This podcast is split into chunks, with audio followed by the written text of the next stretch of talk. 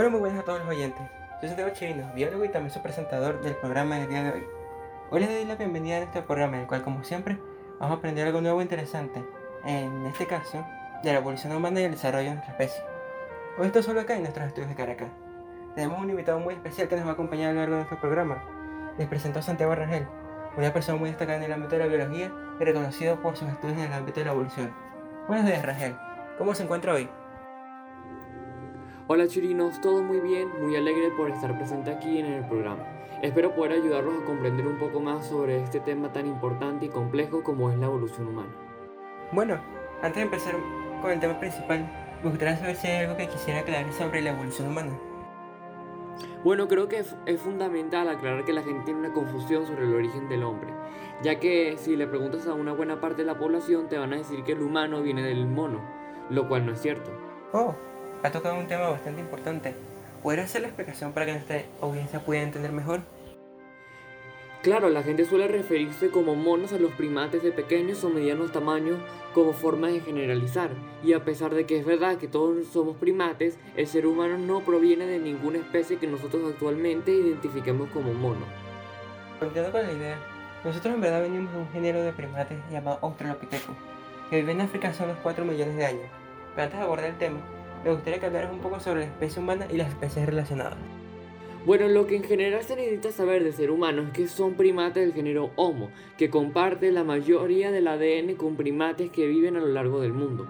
Dentro de los primates, el género Homo se caracteriza por no tener mucho pelo, su alta capacidad cerebral y su capacidad de crear herramientas. También creo que hace falta destacar que los humanos pertenecen al grupo de los homínidos, que se refiere a los primates que caminan en dos patas. Pero como has mencionado, los humanos pertenecen a un género completo, el género Homo. ¿Podrías explicar los seres que lo componen? Bueno, actualmente ningún animal del género Homo está vivo, aparte del Homo sapiens, que es, el ser humano. Pero a lo largo de la historia ha habido bastantes animales en este género, siendo quizás el más conocido el neandertal, que se extinguió hace unos 40.000 años. Hay mucha discusión sobre los posibles miembros de este género, puesto que muchas veces los científicos no se ponen de acuerdo sobre cuántas especies hay. Sí, es un verdadero problema como muchas veces se puede encontrar información sobre una especie que parece reconocida por un grupo de científicos, pero no por otros grupos. ¿Podrías explicar por qué sucede esto? Lo que sucede con este tema es que muchas especies son parecidas en cuanto al lugar donde, en el que viven, el periodo en el tiempo y características físicas. Pero al no ser exactamente iguales se discuten si pueden ser de la misma especie o una distinta. Bueno, Quizás a lo largo de los años puedan resolver estas confusiones, pero considero que deberíamos hablar un poco sobre la línea productiva de los humanos. ¿Le parece bien? Claro, y para empezar me gustaría hablar de los Ardiopithecus, que son la especie de nuestros antepasados más antiguas. Esta especie caminaba solo sobre sus piernas, pero se distinguía por tener un pequeño tamaño y sus pulgares desviados. Después de los Ardiopithecus, los siguientes destacar son los Australopithecus, que son una especie que los ejemplares más antiguos presentan una mandíbula bastante robusta, mientras que otros ejemplares presentan ya un aumento de la capacidad craneal y un enriquecimiento de los dientes caninos. Los Archaeopithecus dieron paso a la primera especie de los Homo, que fueron los Homo habilis, que se caracterizaban por tener otro aumento del tamaño de su cráneo y el desarrollo de sus capacidades cognitivas y comunicativas. Los Homo habilis fueron a evolucionar una especie llamada Homo erectus, semejante ya al humano moderno, y que se caracteriza por su pelvis que ya es similar a la del humano moderno. Se cree que aquí inició el descubrimiento del fuego, el desarrollo de técnicas para cazar y una evolución en las capacidades de socializar. Después de los Homo erectus, unas teorías surgieron que ya empezó a aparecer el humano actual, pero hay diversas teorías que sugieren que especies intermedias aparecieron. A diferencia del Homo erectus, el Homo sapiens es la especie evolutiva más reciente a nosotros. Esta especie ya tenían habilidades cognitivas y comunicativas mucho más superiores a sus antecedores. Aquí comenzaron las primeras construcciones y el inicio de las pinturas rupestres. Cabe destacar que el Neandertal no está presente en nuestra línea evolutiva directa, pero las dos especies eran en gran medida compatibles reproductivamente, pudiendo reproducirse y tener hijos, aunque se sabe de varios casos de hijos humanos neandertal que sufrían problemas de infertilidad. Pero el hecho de que se puedan reproducir demuestra la cercanía en la evolución de estas dos especies. Por último, me gustaría mencionar algunas otras especies que normalmente aparecen en el género Homo, como el Homo ergaster, el Homo antecesor y el Homo floresiensis. Como se ha mencionado, el Homo sapiens es el único Homo vivo actualmente. Pero ¿podrías hablarnos de cómo se extinguieron las últimas especies de Homo que vivieron?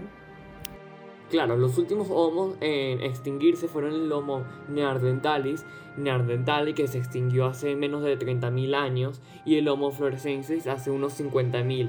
La desaparición de estas especies parece estar ligada a la expansión del Homo sapiens, aunque para, parece que entre neandertales y humanos pudo haber también una fusión entre algunas poblaciones. Es interesante mencionar que el hombre y la mujer no evolucionaron exactamente igual puesto que en especies como el Australopithecus hay una marcada diferencia entre sexos, llamado dimorfismo sexual, que con el tiempo fue desapareciendo en gran medida, pero que aún sigue presente hoy en día. Un ejemplo de esto es que en general los hombres son más altos que las mujeres. Efectivamente, una de las cosas en las que se puede ver esto es en la estatura, puesto que los hombres suelen ser un poco más altos que las mujeres. Pero Chirino, ¿qué tan alta es la diferencia tecnológica que hubo entre las diversas especies humanas? Sorprendentemente, se presupone que no hubo mucha diferencia tecnológica entre las últimas especies de Homo. Esto debido a que no hubo grandes avances tecnológicos hasta el descubrimiento de la agricultura hace unos 9500 años, cuando ya todas las otras especies de Homo se encontraban extintas. Y los restos arqueológicos nos demuestran que en cuanto a herramientas, no hubo mucha diferencia entre estas últimas especies. La evolución de los cultivos fue gracias a la intervención humana, ya que conforme los humanos empezaron a cultivar cosas, fueron cambiando poco a poco para poder ser más útiles, dando así paso a, a espécimes actuales que suelen ser muy distintos a sus variantes salvajes. A esto se llama domesticación de cultivos y por los cambios genéticos también es una buena forma de aproximar el comienzo de este proceso. Exactamente. Lamento informar que el tiempo se está acabando y es hora de despedirnos. Pero estoy muy agradecido porque haya venido y nos haya contado esta maravillosa historia. Gracias por su asistencia. Gracias a ustedes por invitarme, me divertí bastante, espero volver algún día a este grandioso programa. por último, y antes de despedirnos, me gustaría señalar la gran importancia que ha cobrado el ser humano en el planeta, siendo capaz de aniquilar especies enteras si así lo desea, y quizás también destruir gran parte del planeta con sus armas, por lo que debemos luchar por ser lo más responsables que podamos, no solo por cuidar a los animales o el ambiente, sino también para poder hacer así una humanidad mejor. Y con esto, espectadores, el programa de hoy termina. Espero que hayan disfrutado de escuchar el programa y hayan aprendido algo nuevo. En esta ocasión, lo dejo con la frase del biólogo y escritor francés Alexis Carrel, que dice, al igual que un río, el ser humano es cambio y permanencia. Y así, tengan todos un buen día y Ojalá hayan disfrutado y nos vuelvan a sintonizar. Gracias. Hasta la próxima.